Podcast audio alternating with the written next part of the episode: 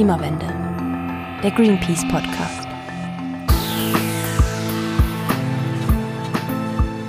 Herzlich willkommen zum sechsten Teil dieser Serie. Mein Name ist Johanna Bowman.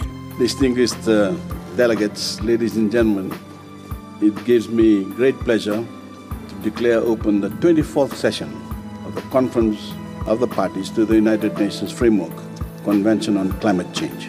Am Sonntag, den 2. Dezember 2018, wurde die 24. Weltklimakonferenz in Katowice eröffnet. Katowice oder Katowice ist eine Stadt in Südpolen. Hier verhandeln jetzt zwei Wochen lang Vertreter aus fast 200 Ländern über die internationale Klimapolitik.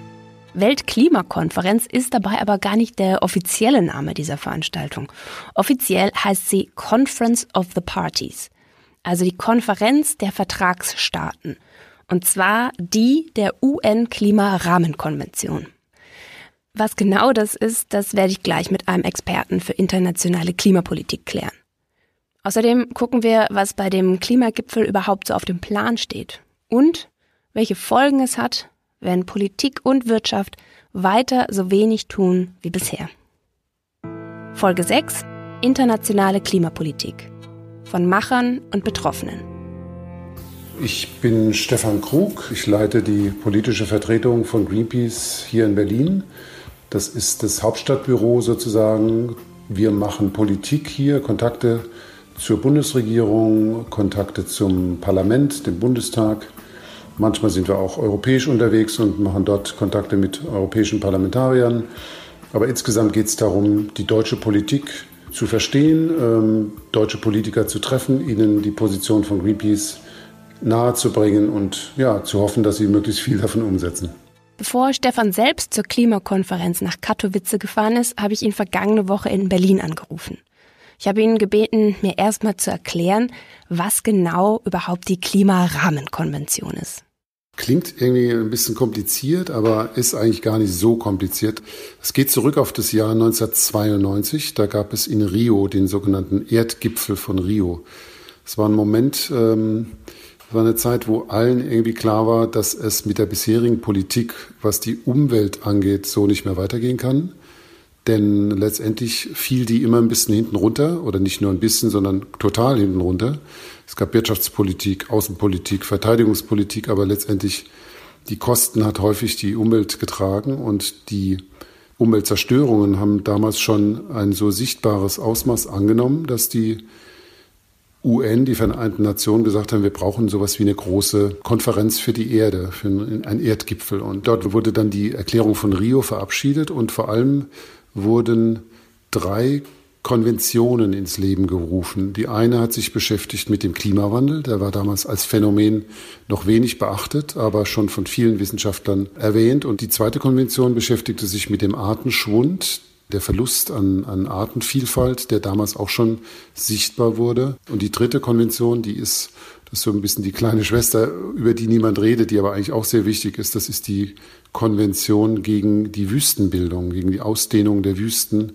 Das heißt, anders gesagt, der Verlust von fruchtbarem Land, der ja auch immer weiter voranschreitet. Und diese drei Mega-Umweltprobleme sozusagen, das wurde in Form von drei Konventionen festgehalten, wo sich die Staaten verpflichtet haben, etwas dagegen zu tun. Was sie dann genau tun, sollte dann in äh, einzelnen Einzelverträgen noch erarbeitet werden. Deswegen heißt das Ganze Rahmenkonvention. Es wurde gesagt, das ist der Rahmen, das sind die Ziele, die wir uns gesetzt haben. Wir wollen wirklich diese Probleme angehen, wir wollen sie lösen. Und das war ein historischer Schritt. Das war wirklich die Geburtsstunde der Klimapolitik. Und danach wurden Klimakonferenzen ins Leben gerufen. Das heißt, Konferenzen, die dann praktisch aus den Staaten bestanden, die die Klimarahmenkonvention unterschrieben haben. Und das waren praktisch alle Staaten der Welt. Also heute sind es 195 äh, Staaten. Und unter dieser Konvention werden dann einzelne Verträge geschlossen. Beim Klima war dann äh, der Untervertrag, der entstand etliche Jahre später, äh, das Kyoto-Protokoll. Also es war der erste wirkliche Klimavertrag. Der galt aber nur für die Industrieländer damals. Dann kam der große Durchbruch mit dem Klimavertrag von Paris 2015, der zum ersten Mal alle Staaten, alle 195 Staaten in die Pflicht genommen hat. Jetzt hattest du Kyoto und Paris erwähnt. Sind das so die großen Meilensteine in der Geschichte des Klimagipfels? Es sind zumindest die Momente gewesen, wo nach langen, langen Verhandlungen äh, dann konkrete Verträge vereinbart wurden. Es gab auch andere Klimakonferenzen, die extrem wichtig waren. Und es gab auch absolute Tiefpunkte, wie zum Beispiel die Klimakonferenz in Kopenhagen 2009, wo vielleicht bisher die größten Hoffnungen geweckt wurden, weil das war ein Gipfel, der also kam nach sehr alarmierenden Berichten der Klimawissenschaftler damals. Es gab damals aber auch insgesamt eine sehr rege Klimadiskussion. Es gab ein Buch von dem äh, Al Gore, dem früheren äh, Präsidentschaftskandidaten der USA und Vizepräsidenten, eine unbequeme Wahrheit. Dieses Buch hat sehr viel Zuspruch gefunden, hat sehr viel Aufmerksamkeit erregt. Es, es war klar, dass jetzt ähm, in der Klimapolitik angesichts der neuen Warnungen der Wissenschaftler wirklich ähm, mehr passieren muss als bisher. Es gab auch äh, deutliche Zunahme schon an Wetterextremen. All das spielte zusammen, als dann in Kopenhagen 2009 die Klimakonferenz stattfand und dort vor allem auch zum ersten Mal äh, in der Geschichte der Klimakonferenzen ein Dutzend Regierungschefs vertreten waren. Also zum Beispiel Angela Merkel war da und Nicolas Sarkozy, Gordon Brown, Barack Obama. Das war ein vielversprechendes Zeichen. Und es endete eigentlich in einem totalen Desaster aus mehreren Gründen. Die einzelnen Staaten, allen voran China und die USA, waren noch nicht wirklich so weit, um dort bindende Vereinbarungen zu treffen. Gleichzeitig war die Verhandlungsführung durch die dänische Regierung eine ziemliche Katastrophe. Auch das ist sehr wichtig, wie bei einer Klimakonferenz das Gastland und der Präsident sozusagen dieser Konferenz, der jährlich wechselt, diese Verhandlungen führt, wie geschickt er das tut, wie gut er Leute und Parteien und, und Länder einbindet oder eben auch nicht.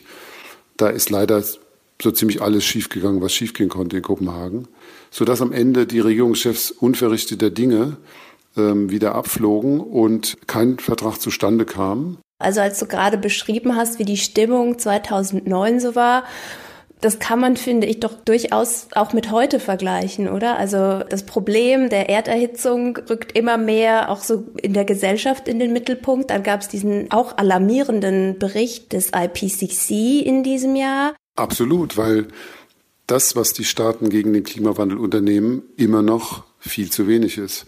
Und gleichzeitig haben wir jetzt, wie du richtig sagst, den IPCC-Bericht, also den Bericht der Klimawissenschaftler weltweit, die äh, zu dem Schluss kommen, es ist machbar, aber es erfordert wirklich bisher noch nicht dagewesene Anstrengungen, um dieses Ziel zu erreichen. Und das heißt, eigentlich ist die Situation noch viel dringender geworden. Das Zeitfenster ist viel kleiner geworden. Wir haben jetzt noch etwa zehn bis zwölf Jahre Zeit, die nötigen Maßnahmen umzusetzen, nicht nur einzuleiten und darüber zu diskutieren und Arbeitsgruppen zu bilden, sondern umzusetzen. Und dann wird sich dieses Fenster rein physikalisch geschlossen haben. Und trotzdem glaube ich, wäre es falsch, jetzt äh, den Kopf in den Sand zu stecken. Es muss weitergehen und es wird auch weitergehen. Was steht denn auf der Agenda für Katowice? Kann man da auf große Ergebnisse hoffen? Katowice ist eine wichtige COP, aber sie ist nicht besonders attraktiv, sage ich mal, für Zuschauer, für Menschen, die jetzt nicht ständig mit diesem Thema zu tun haben. Denn es geht da vor allem um die Frage, welche Regeln geben wir uns, um den Vertrag von Paris umzusetzen. Das klingt erstmal langweilig, aber wenn man genau hinguckt, ist es ein extrem wichtiges Kapitel, denn die Staaten legen Ziele vor, aber diese Ziele sind häufig überhaupt nicht vergleichbar. Ne? Wie man dann wirklich das, was ein Schwellenland äh, sich an Klimazielen setzt, vergleichen kann mit dem, was sich ein altes Industrieland zum Ziel setzt. Das sind Definitionssachen, da muss man sich einigen, da muss man Vergleichbarkeit herstellen und vor allem auch Transparenz. Gleichzeitig aber ist auch klar, dass der IPCC-Bericht gesagt hat, liebe Leute, wir können jetzt nicht endlos weiter diskutieren über Regeln, über Prozente, über Mathematik gewissermaßen. Wir müssen jetzt handeln. Und da wird in Polen eher gebremst. Die polnische Präsidentschaft hat kein großes Interesse an dieser Diskussion, weil Polen selbst noch sehr viel Kohlestrom produziert. 80 ähm, Prozent der polnischen Stromerzeugung kommen aus Kohle. Und insofern, ob das gelingt, jetzt auch in Katowice neben der reinen Regeldiskussion auch Signale zumindest zu bekommen, das wäre sehr, sehr wichtig.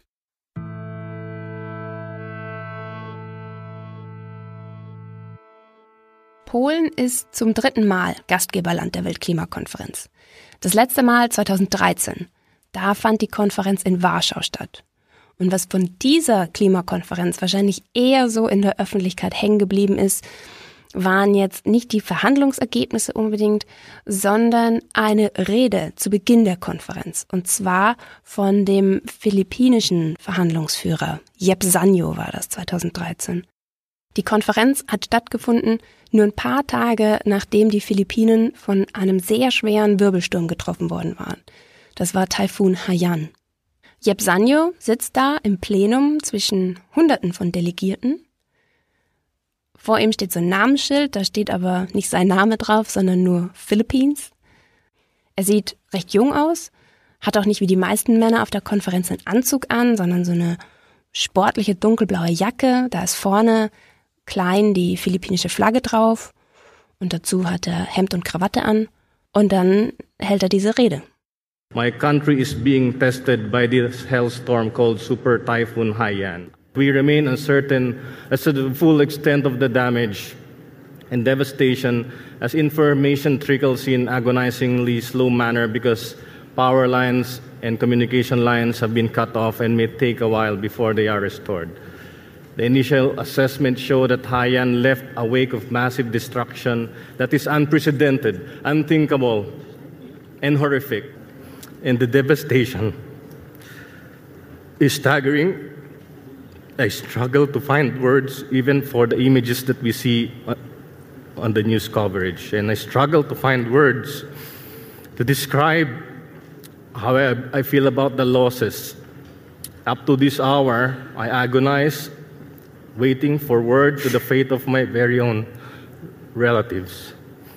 What gives me renewed strength and great relief is that my own brother has communicated to us and he had survived the, the onslaught. I speak for my delegation, but I, I speak, speak for the countless people who will no longer be able to speak for themselves after perishing from the storm.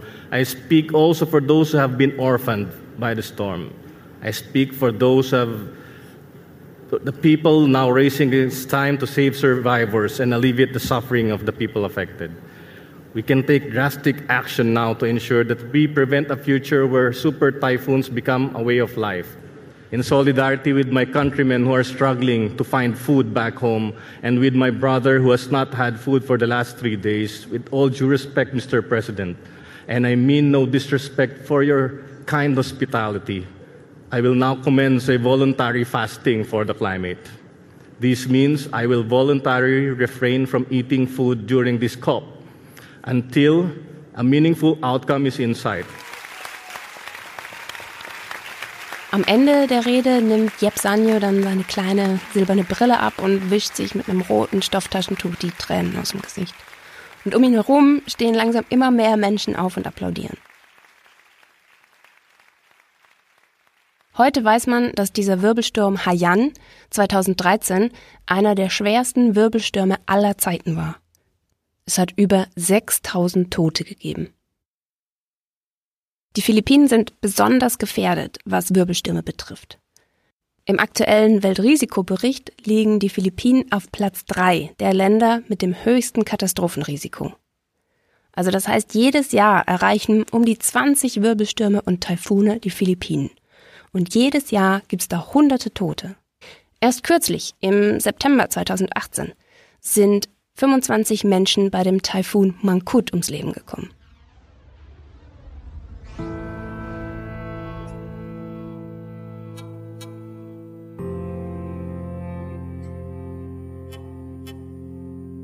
Auf der Weltklimakonferenz 2013 haben sich dann um die 300 Delegierte Jepsanyo angeschlossen Sie haben für die Dauer der Konferenz nichts gegessen. Gebracht hat's aber leider nicht allzu viel. Also die Konferenz kam jetzt zu keinem nennenswerten Ergebnis.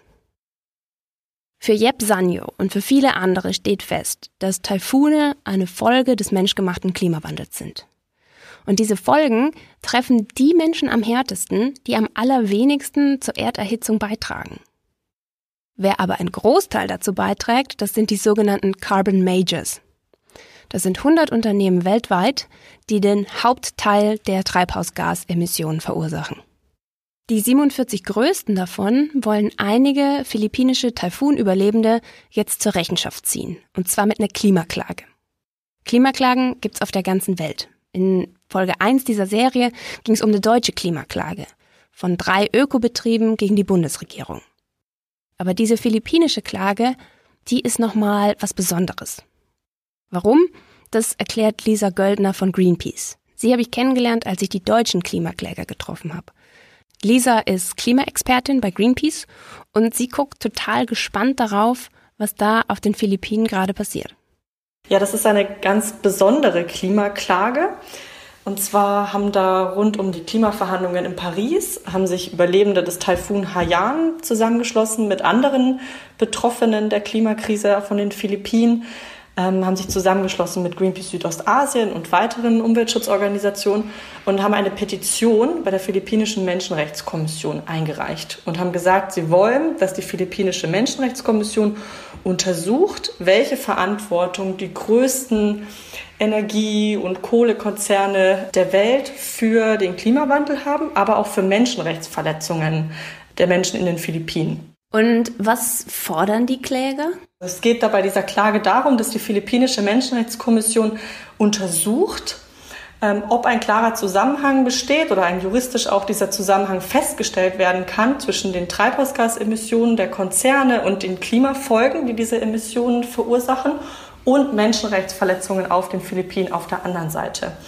Also es geht dabei nicht um Schadensersatz, sondern es geht ausschließlich darum, dass diese philippinische Menschenrechtskommission feststellt, dass tatsächlich diese Unternehmen dafür Verantwortung tragen für die Menschenrechtsverletzungen aufgrund der Auswirkungen der Erderhitzung.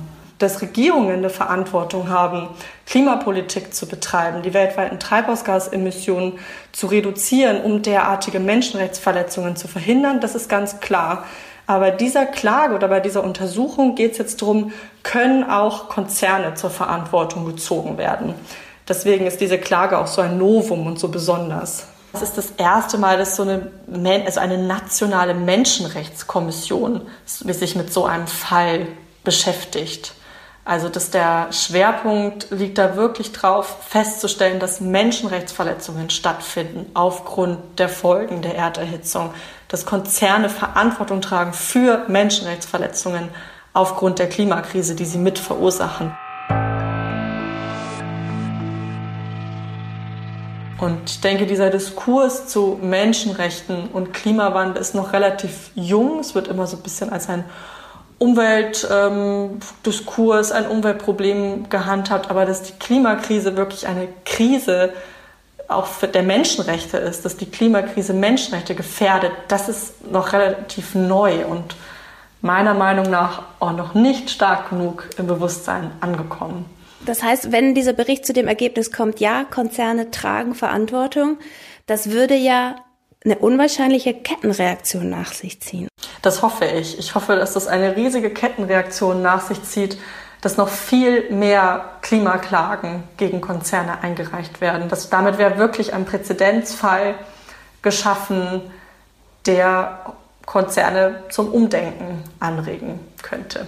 Und die läuft jetzt eben seit ja, ziemlich genau drei Jahren dann so, diese Untersuchung. Ganz genau. Hm. Wie ist denn da so der Stand? Also die philippinische Menschenrechtskommission hat damit gestartet, dass sie diese Unternehmen kontaktiert hat und gesagt hat, ähm, bitte bezieht dazu Stellung zu diesem Vorwurf. Meines Wissens nach haben sich nur vier Unternehmen ähm, dazu zu Wort gemeldet und ihre Verantwortung total von sich gewiesen. Ähm, und jetzt haben im Laufe dieser Untersuchung der philippinischen Menschenrechtskommission mehrere Anhörungen stattgefunden. Der Großteil davon auf den Philippinen selber, aber es haben auch eine Anhörung in New York und eine in London stattgefunden. Und dort haben wirklich führende Rechtswissenschaftlerinnen und Rechtswissenschaftler ausgesagt, haben die Betroffenen selber ausgesagt. Und die letzte dieser Anhörung wird ähm, am 11. und 12. Dezember wieder auf den Philippinen stattfinden. Und dann wird Anfang nächsten Jahres die Menschenrechtskommission ihren Bericht dazu vorlegen. Jetzt unterscheidet sich diese Klimaklage ja schon von der Klimaklage, in der wir in, in Folge 1 dieses Podcasts sprechen. Aber ähm, kannst du das vielleicht noch mal so ein bisschen vergleichen? Ja, beide Fälle haben gemeinsam, dass versucht wird, mit juristischen Mitteln mehr Klimaschutz zu erstreiten. Bei unserer Klage handelt es sich ja um eine Klage beim Verwaltungsgericht gegen die Bundesregierung. Also wir wollen äh, die Politik zur Verantwortung ziehen, ihre selbst gesteckten Ziele einzuhalten und wirksam Klimaschutz zu betreiben, alles zu tun, um die Grundrechte der Bürgerinnen und Bürger vor den Auswirkungen der Klimakrise zu schützen. Und die Untersuchung der Philippinischen Menschenrechtskommission auf der anderen Seite blickt genauer auf die Verantwortung von privatwirtschaftlichen Konzernen. Da unterscheiden sich beide Fälle, aber es geht bei beiden Klimaklagen, bei beiden Untersuchungen darum, dass man juristische Mittel wählt, um mehr Klimaschutz zu erstreiten.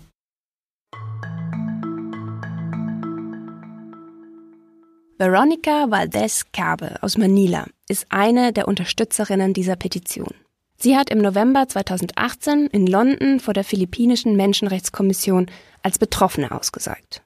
Veronica ist eine Überlebende des Taifun Quetzana, auf den Philippinen nennt man den auch Ondoy. Der hat am 26. September 2009 die Region um Manila getroffen. 464 Menschen sind dabei ums Leben gekommen. One month of rain in just six hours. Tropical storm Kitsana hit the Philippines early Saturday, 80 kilometers northeast of the capital, Manila. The Philippines Red Cross says the record flooding forced dams to open dumping even more water into the streets as people fled Manila's worst flooding in four decades.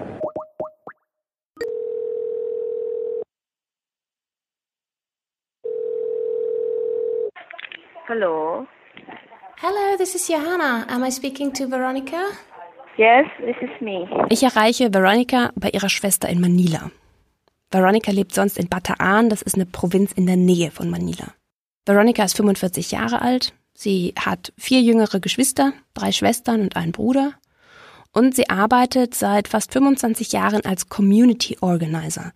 Das heißt, sie hilft den Menschen in der Region Bataan, eigene Organisationen aufzubauen. Außerdem engagiert sie sich schon lange für den Atomausstieg und den Kohleausstieg der Philippinen. Veronica beschreibt mir diesen Tag vor neun Jahren, als die schweren Regenfälle, die Quetzana mit sich gebracht hat, Manila völlig überfluten. I was not at home that time, but my parents were there along with my sisters. You know, I was very much worried because uh Ich war nicht zu Hause, aber meine Eltern waren zu Hause mit meinen Schwestern. Ich habe mir große Sorgen gemacht. Meine Mutter war damals 60 Jahre alt. Mein Vater war 63. Ich war ungefähr zehn Kilometer entfernt. Ich war mit meiner jüngeren Schwester im Büro in Mandaluyong. Das ist auch in Manila. Ich habe mir schon morgens Sorgen gemacht. Seit sechs Uhr morgens hat es geregnet. Um zehn hat mir meine Schwester eine Nachricht geschrieben und gesagt, dass es immer noch regnet. Ich habe meine Schwester im Büro gefragt, ob wir nach Hause gehen können. Wir haben es versucht, aber es gab keinen Bus, keine Möglichkeit, nach Hause zu kommen. Also sind wir zurück ins Büro und haben dort gewartet, weil alles überflutet war. Das Warten war schrecklich. Meine Schwester zu Hause hat mir immer Updates geschickt. Zu dem Zeitpunkt war ich schon völlig fertig. At that point, I was really stressed because um, they said that the flood is really reaching up to the level of the the level of the. I mean, from from every minute. Sie haben gesagt, mit jeder Minute steigt das Wasser. Das letzte Mal, als mir meine Schwester geschrieben hat, waren sie auf dem Dach unseres Hauses. Ich habe geweint, weil ich nicht bei ihnen sein konnte. Ich habe mir Vorwürfe gemacht, weil ich nicht nach Hause konnte. Es war wichtig, dass wir in dieser schrecklichen Situation zusammen waren. Es gab keine Freunde, die meiner Familie hätten helfen können. Ich habe versucht, Freunde zu kontaktieren, Bekannte oder Behörden. Ich hatte Panik. Uh, could rescue my family from the flood. So the feeling was you know, uh, panicking. For how long were you stuck at the office? We were, I know, we were able to uh, go out in the office at around uh, midnight, I guess. Wir konnten gegen Mitternacht raus. Wir konnten einen Bus nehmen, der uns nach Katipunan brachte. Das ist in der Nähe des Ortes, in dem wir wohnen. Weiter sind wir nicht gekommen. Man sagte uns, wir könnten nicht weiter nach Marikina. Marikina sei am schlimmsten getroffen worden. Wir sollten warten, bis das Wasser zurückgegangen war. Wir haben dort vier Stunden gewartet und dann sind wir mit den anderen Menschen losgegangen und sind zu Fuß nach Hause. Das waren zwei Kilometer. I guess that was uh, from that place. Uh, it was um, two kilometers away from. Das Wasser war noch da, aber es ging langsam zurück. Wir haben uns vorgekämpft. Das Wasser stand dort bis zur Brust. Ich habe Töpfe mit Reis getragen und mit einem Gericht, das wir Adobo nennen. Meine Familie hatte ja seit vielen Stunden nichts gegessen und hatte so lange im Regen ausgeharrt. Das Hochwasser war grausam. Es hat uns alles genommen. The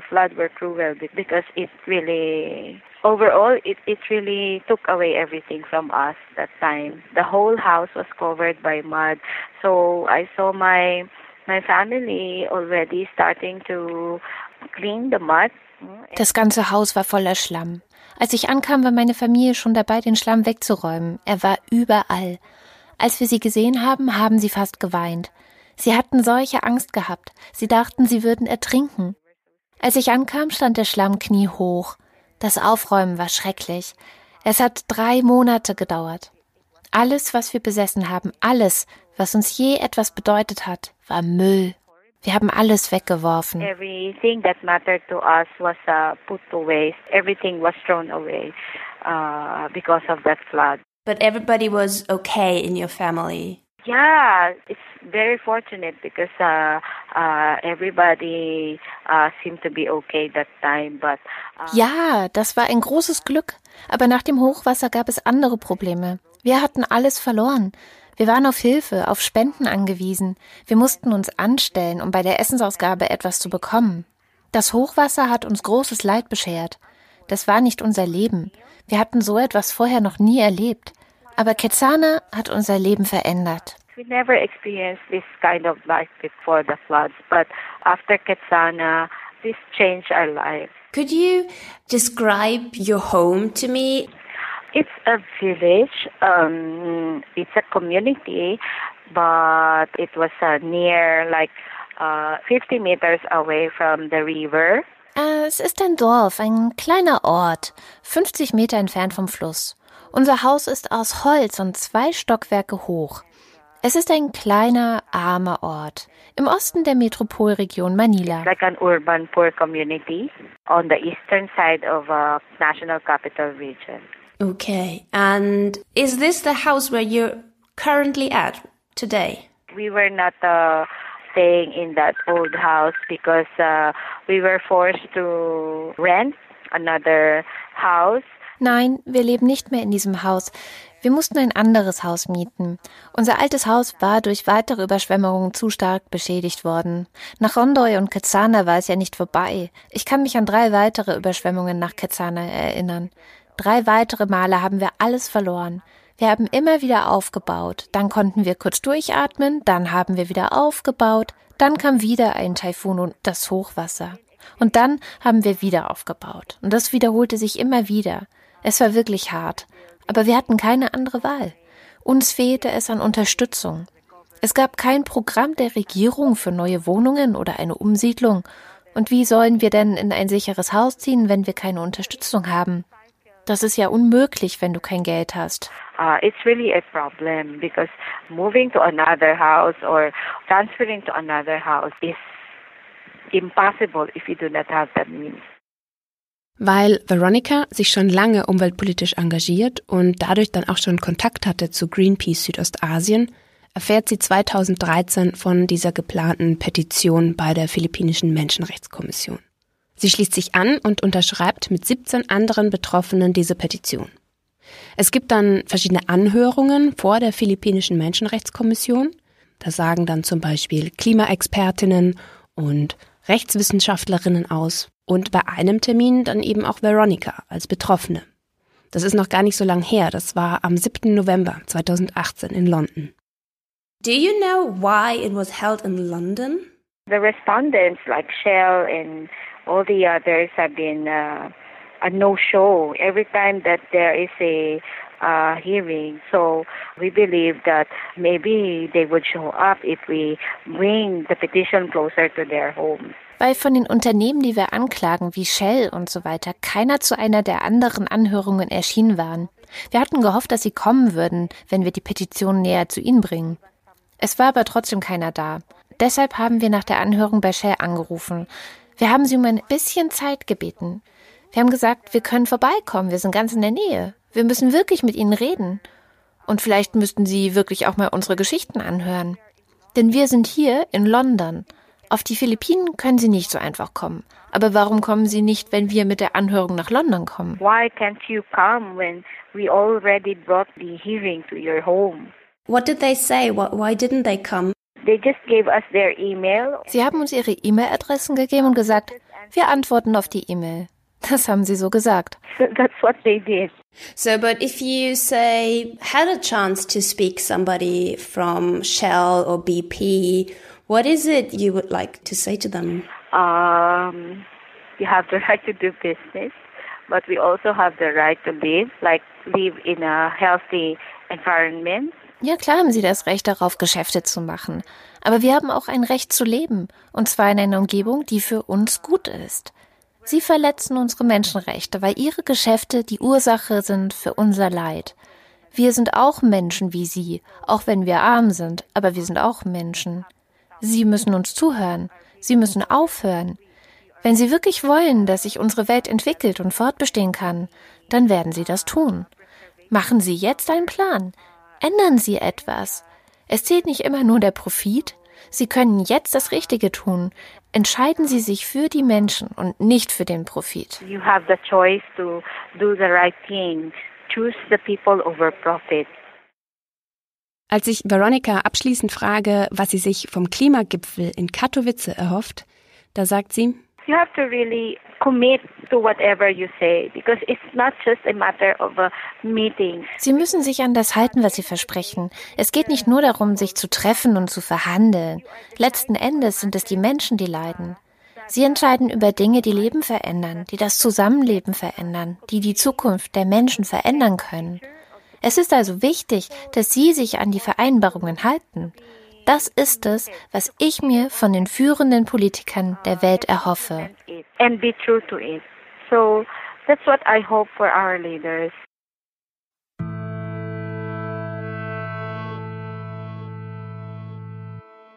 Ob der Weltklimagipfel das hält, was sich Veronica und viele andere Menschen davon erhoffen, das werden wir am 14. Dezember wissen. Die internationale Klimapolitik bewegt sich leider sehr langsam. Aber ich hoffe einfach, dass immer mehr Politiker begreifen, wie ernst es ist und wie wenig Zeit wir noch haben. Wenn Stefan Krug sagt, dass sich dieses Zeitfenster, in dem wir noch was machen können, langsam schließt, dann macht mir das schon Angst. Deswegen ist es umso besser, je mehr Menschen sagen, so kann es nicht weitergehen. Wie zum Beispiel die Klimakläger, sei es jetzt auf den Philippinen oder in Deutschland oder im Rest der Welt. Zu welchem Ergebnis die philippinische Menschenrechtskommission kommt, das wissen wir Anfang 2019. Und da kann man echt nur hoffen, dass sich dadurch dann vielleicht endlich was bewegt. It is good to be hopeful because that's the only thing that can pull us through. There is hope.